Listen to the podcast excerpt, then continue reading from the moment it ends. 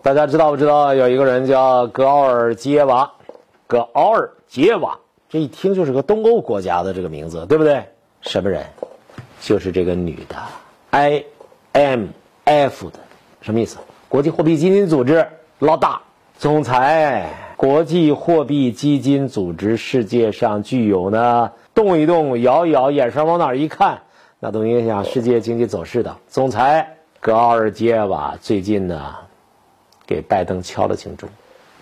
他说了一番话，他在参加东盟峰会的时候呢，接受美国媒体采访，这老太太说，美国对华加征关税这事儿啊，需要重新考虑了，因为这事儿适得其反。你这么干，美中不是竞争关系吗？你这么干，你加征关税，现在你关税不取消，它不是你中美关系问题，它会影响全球经济，让全球经济面临分裂的风险。这位总裁很显然是个明白人，美国是有明白人的，啊，这个明白人他除了他在国际货币基金组织担任这个位置上，他看到了如果美中这样的分裂下去可能会导致的影响之外。啊，这是他的职业特征，他的这个专业眼光。除此之外呢，他自己他从东欧国家，就是从原来的苏联势力范围的啊国际共产主义阵营的东欧社会主义国家，他在那成长起来，然后亲身经历当中，他意识到这个东西啊，冷战不可持续。就他这个经历和德国前总理默克尔是一样的。他自己这次接受采访，他也说了。他说：“我在东欧国家的时候，就铁幕的另外一边，经历了第一次冷战，你知道吗？那是很冷的，那边很冷。”路透社就介绍了他的背景，说他是保加利亚人，在保加利亚出生，在保加利亚长大，然后呢，高尔杰瓦后来呢到美国，现在当了世界货币基金组织的总裁。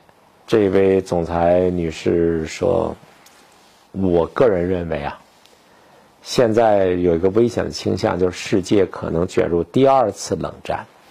第二次冷战将影响下一代，这是非常不负责任的。他表示说，随着全球经济被分裂，像美国加征关税这样的事情，有可能让世界梦游到一个更贫穷的、更不安全的状态。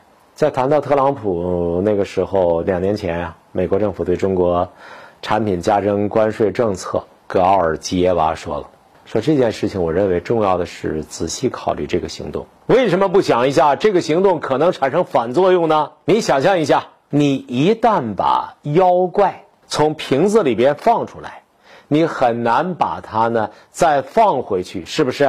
路透社报道里面提到了，说特朗普时期美国政府对中国产品加征关税政策，现在呢越来越多的美国人意识到，它对美国方面产生了负面影响。一是让美国进口商损失了几十亿美元，二是呢，美国每一个家庭都要为此而买单。貌似惩罚中国，实际上惩罚了美国进口商，惩罚了美国老百姓。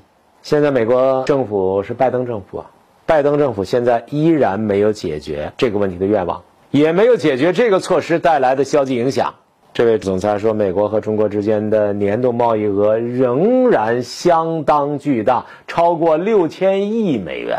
华盛顿邮报也在报道中说了，说美中两国经济如此紧密的交织在一起，因此呢，高尔基娃在采访当中表示，中美完全分裂是不可能的。美国总统拜登呢，昨天表示说，不寻求和中国发生冲突，但是呢，他却在努力推动，拉着一帮小哥们儿叫断链儿。